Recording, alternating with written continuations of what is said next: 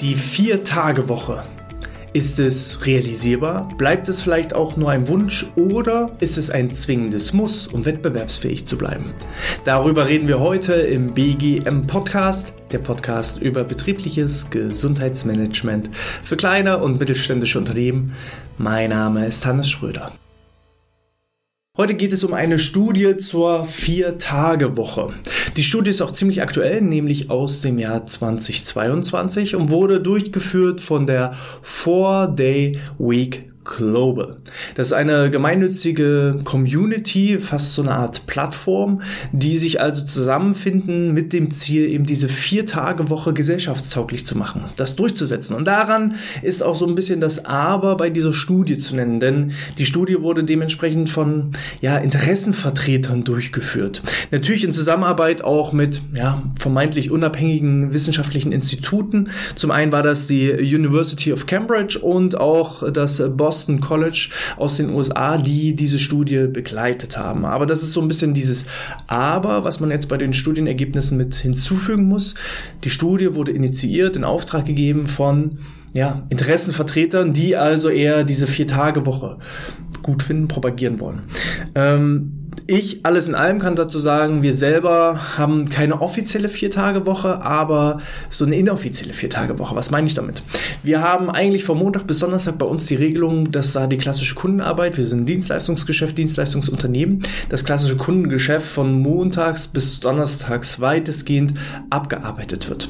Und der Freitag dient eher so zu organisatorischen Dingen, als Performance Days, um sich weiterzubilden. Wir machen da auch viele Teamtage, Teamschulungen Schulung, interne Weiterbildung, um einfach unser Know-how und unser Wissen aufs nächste Level zu bringen. Es ist ein offizieller Arbeitstag, aber die Tätigkeiten, die wir da tun, unterscheiden sich irgendwie so ein Stück weit von den anderen Tagen. Also sozusagen Montag bis Donnerstag wird gehasselt und Freitag wird alles aufgearbeitet, was irgendwo so liegen geblieben ist. Und da habe ich so das Gefühl in anderen Unternehmen, dass von Montag bis Freitag gehasselt wird und das, was liegen geblieben ist, wird dann irgendwie in den Überstunden gemacht. Und das ist dann eher kontraproduktiv. Von daher hm, die Ergebnisse, die ich gleich vorstelle, einerseits finde ich sie hochinteressant, ähm, immer so ein bisschen mit diesem ja Hintergedanken, mit diesem leichten Aber, dass es ja auch von Interessenvertretern initiiert wurde man sollte es ganz einfach neutral betrachten und vielleicht auch weiterhin beobachten. So viel erstmal dazu. So, also, nochmal so zu den äh, Grundfaktoren der Studie. Initiiert wurde das Ganze von der Four Day Week Global. Wer da auch mal nachschauen möchte, kann das auch unter der Abkürzung 4D WG, das ist praktisch dann ähm, Day Week Global, also DWG, ist äh, praktisch die Abkürzung dessen.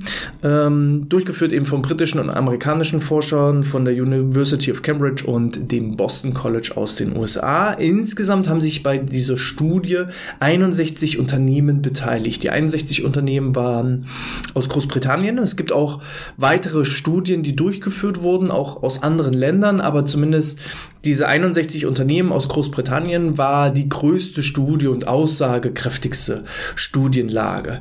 Aber ähm, es werden weiterhin auch Studien durchgeführt und man muss das jetzt weiter beobachten. Jetzt so an sich, insgesamt auch, was nochmal wichtig ist, diese 61 Unternehmen, umfassen circa 2900 Mitarbeitende. Ist also jetzt eine Zahl, wo man sagen könnte, hm, ist das jetzt auch wirklich, ja, repräsentativ für unsere Gesellschaft? Sind die Amerika äh, nicht die amerikanischen, sind die britischen Ergebnisse auch repräsentativ für den deutschen Markt? Das sind alles so Fragezeichen, wo man jetzt natürlich drüber streiten kann, aber die Ergebnisse erstmal sind sehr, sehr vielversprechend. So, gucken wir mal rein.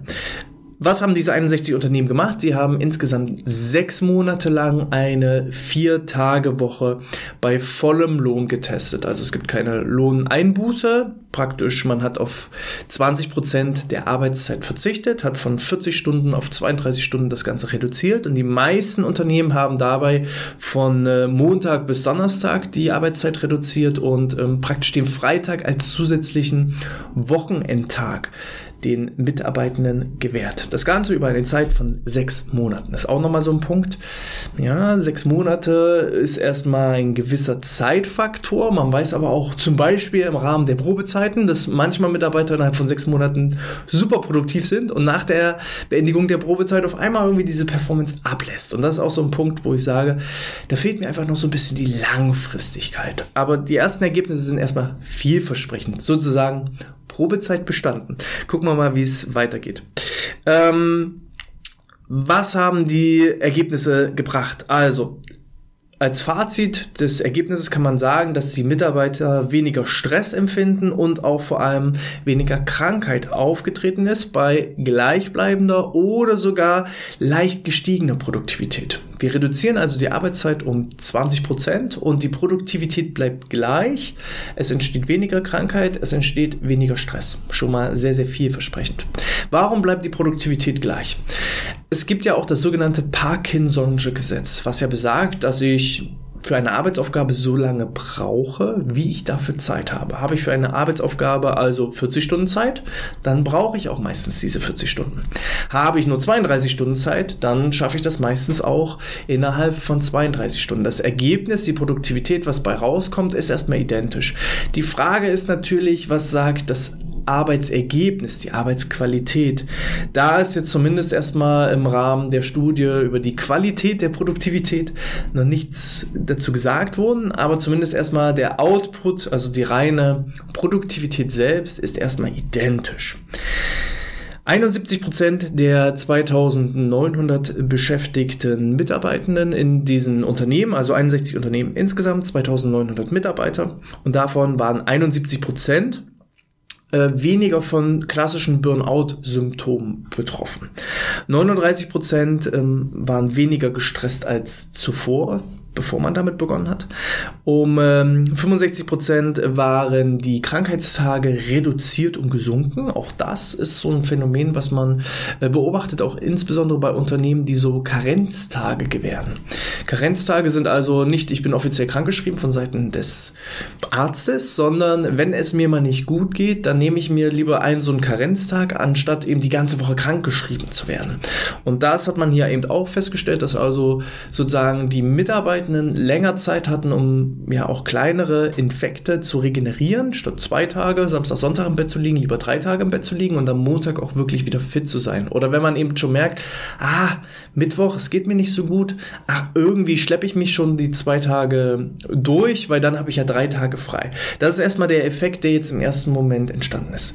Hier muss man jetzt auch wieder sagen, es könnte aber auch sein, dass irgendwann wie so eine Art Gewohnheitseffekt eintritt. Ihr merkt also, ich bin weder total für die Studie noch total gegen, sondern ich stelle euch eigentlich Gegenfragen beziehungsweise werfe so Fragen in den Raum, worauf ich selber auch noch keine Antwort habe, die man aber auch berücksichtigen sollte. Und ich habe jetzt hier in diesem Podcast sozusagen die Brille auf, sowohl für das Dafür. Die Ergebnisse sagen erstmal richtig, richtig gute Ergebnisse voraus. Also sozusagen jedes Unternehmen muss sofort auch eine Vier-Tage-Woche einführen. Andererseits aufgrund der Datenbasis, aufgrund der Studienlage, aufgrund der noch offenen Fragen, die sich einfach aus dieser ersten Studie ergeben haben, kann man das, glaube ich, auch noch nicht abschließend bewerten. Zum Thema Fluktuation. Die Fluktuation ist um äh, 57 Prozent ähm, weniger geworden. Also 57 Prozent der Mitarbeitenden ähm, haben das Unternehmen weniger verlassen. Und äh, eine Umsatzsteigerung ist im Durchschnitt um 1,4 Prozent entstanden. Jetzt auch wieder der Punkt, äh, Umsatzsteigerung um 1,4 Prozent. Normalerweise in Anbetracht der aktuellen Inflation, die wir haben und auch 2022, die wir haben, ist mindestens eine Umsatzsteigerung äh, von jährlich 1,4 Prozent äh, mindestens notwendig, eher um 5, 6, 7 Prozent in den aktuellen Inflationszeiten. Also da kommt man gar nicht als Unternehmen ringsrum, wenn man überleben möchte. So, und jetzt ist halt die Umsatzsteigerung um durchschnittlich 1,4 Prozent. Da wäre jetzt wieder die Frage, wie groß ist denn die Umsatzsteigerung sonst so im Jahr? Und wenn man jetzt so mal betrachtet, äh, gut in Deutschland, hier sind jetzt, wie gesagt, die Ergebnisse aus Großbritannien, aber in Deutschland, ähm, was da so in den letzten Jahren als Ergebnisse erzielt wurde, ist es ja eher so gegen 0 oder 0,5 Prozent, was so das Wirtschaftswachstum an, anbelangt. Äh, ja, dann sind 1,4 Prozent okay, aber in den jetzigen Zeiten finde ich zumindest 1,4 Prozent, also zumindest wenn ich meine Organisation betrachte, ähm, wäre eine Umsatzsteigerung innerhalb von sechs Monaten um lediglich 1,4 Prozent für mein Unternehmen völlig inakzeptabel. So, 92 Prozent der Unternehmen, also was jetzt am Ende bei rausgekommen? 61 Unternehmen haben gesagt, äh, wir nehmen mal an der Studie dran teil, machen das mal für sechs Monate bei vollem Lohn, gehen wir runter auf vier Tage. Doch was passiert jetzt im Nachgang? 92 Prozent der Unternehmen wollen das Modell grundsätzlich weiterführen. Also da ist erstmal so auf die Frage, könntet ihr euch das vorstellen, das weiterzuführen oder nicht weiterzuführen? Sagen 92 Prozent der Unternehmen, ja, die sechs Monate waren erstmal vielversprechend. Wir führen das erstmal so weiter und gucken mal und beobachten, wie denn die Studienlage sich entwickelt. Acht Prozent der Unternehmen gehen wieder auf das alte System zurück. 18 der 61 Unternehmen haben für sich schon dauerhaft beschlossen, dass sie diese Vier-Tage-Woche weiterführen wollen. Also nicht nur, dass sie das weiterführen wollen und mal gucken, sondern dass sie das dauerhaft wirklich in ihren ja, Abläufen so fest verankern. Das ist schon mal auch auf jeden Fall eine sehr, sehr große und vielversprechende Zahl. Also ungefähr nicht ganz ein Drittel, die eben sagen, ja, sechs Monate hat sich sehr bewährt und wir sind sehr zufrieden. Wir führen das fort. Das ist wieder ein Ergebnis, wo ich sage, okay. Jetzt wäre natürlich auch interessant zu, zu wissen, wie wurden diese 61 Unternehmen rekrutiert? Waren es Unternehmen, die von vornherein eher offen dem System gegenüber sind? Also ich selber mit meinem Unternehmen würde sagen, ja, wir sind dem Ganzen erstmal offen, wir würden an so einer Studie dran teilnehmen muss ja so sein. Also man kann ja kein Unternehmen dazu zwingen. Also von daher muss man schon mal sagen, wahrscheinlich haben die alle schon mit den Gedanken gespielt, eine Vier-Tage-Woche einzuführen und haben jetzt festgestellt, jo, das funktioniert. Dann unter dem Anbetracht sind 18 von äh, 61 Unternehmen wieder relativ wenig, die dann gleich sagen, ja, die sechs Monate haben mich so überzeugt, dass ich sage, wir machen das ab sofort für immer. Hm. Ist so eine Frage. Auch wieder einfach in den Raum gestellt. Äh, keines der teilgenommenen Unternehmen empfindet die äh, Vier-Tage-Woche für kompletten Unsinn. Also lehnt das komplett ab. Also das ist schon mal ein gutes Zeichen. Alle sagen, ja, wir haben was daraus gelernt, das ist interessant. Vielleicht ist es nicht umsetzbar oder nicht praktikabel für uns, aber grundsätzlich ist so eine Vier-Tage-Woche interessant. Das ist wieder ein sehr, sehr gutes Zeichen. Alles in allem, was sind denn jetzt so die Vorteile, insbesondere für die Unternehmen und auch insbesondere für die Belegschaft? Aus äh, allen Gesprächen ging hervor, dass die Angestellten den freien Tag überwiegend für die Organisation und so alltägliche Verrichtungen genutzt haben, also wahrscheinlich so Dinge wie den Einkauf erledigen, das Haus putzen, alles auf Vordermann bringen, sodass eben dann auch wirklich das Wochenende, also Samstag und Sonntag komplett für die Erholung, für die Familie, für die Hobbys, für die eigene Freizeit genutzt werden konnte. Also wirklich mal so dieses Gefühl von, ich habe wirklich Freizeit. Weil theoretisch könnte man ja sagen, na ja, acht Stunden arbeiten, so ein Tag hat 24 Stunden und dann acht Stunden arbeiten, bleiben mir noch 16 Stunden übrig. Hm, sind acht Stunden denn wirklich acht Stunden? Nein, sind es nicht, weil wenn ich acht Stunden arbeite, mache ich schon mal noch mal mindestens eine halbe Stunde Pause. Dann bin ich schon mal bei achteinhalb Stunden. Manche haben vielleicht noch eine Stunde Anfahrt und eine Stunde Rückfahrt. Dann bin ich schon mal bei zehnhalb Stunden. Dann schlafe ich noch mal vielleicht sieben bis acht Stunden. Dann sind schon mal nur noch so ungefähr fünf Stunden, fünfeinhalb Stunden übrig. Und je nachdem, wie so mein Tagesablauf aussieht, muss ich vielleicht noch die Kinder zur Schule bringen, in die Kita bringen, wieder abholen, mich vielleicht um meine eigenen Eltern ähm, ja, kümmern, weil die irgendwie pflegebedürftig sind oder andere Dinge. Und dann bleibt ja wie viel wirkliche freie Zeit? Vielleicht eine Stunde für mich zur freien Zeit. Und da ist man dann körperlich so erschöpft, dass man gar nicht mehr seinem Hobby nachkommen kann, geschweige denn nachkommen will ähm, und dann eher irgendwie auf dem Sofa versackt, anstatt irgendwie was für sich und sein eigenes Wohlbefinden zu tun. Und da fände ich aus Betrachtungsweise ähm, der, ich sage jetzt mal, Angestelltenbrille. Ich selber bin Geschäftsführer und, und Gesellschafter. Ähm, wenn ich jetzt die Angestelltenbrille aufsetze, auch ich war schon Angestellter, würde ich das natürlich richtig, richtig super finden und ähm, kann das absolut nachvollziehen. Da dann eben so diese, ha, diese lästigen Dinge einfach am Freitag zu erledigen und dann Samstag und Sonntag für die freie Zeit zu haben. Ähm, in den Unternehmen hätten sich, äh, hätten sich schnell vielfältige Maßnahmen herausgebildet, um äh, Zeitfresser wie zum Beispiel auch überlange Meetings zu beseitigen. Also man hat dann auch ein Stück weit die Produktivität einfach erhöht, weil man es erhöhen musste. Da wären wir wieder beim Parkinson'schen Gesetz.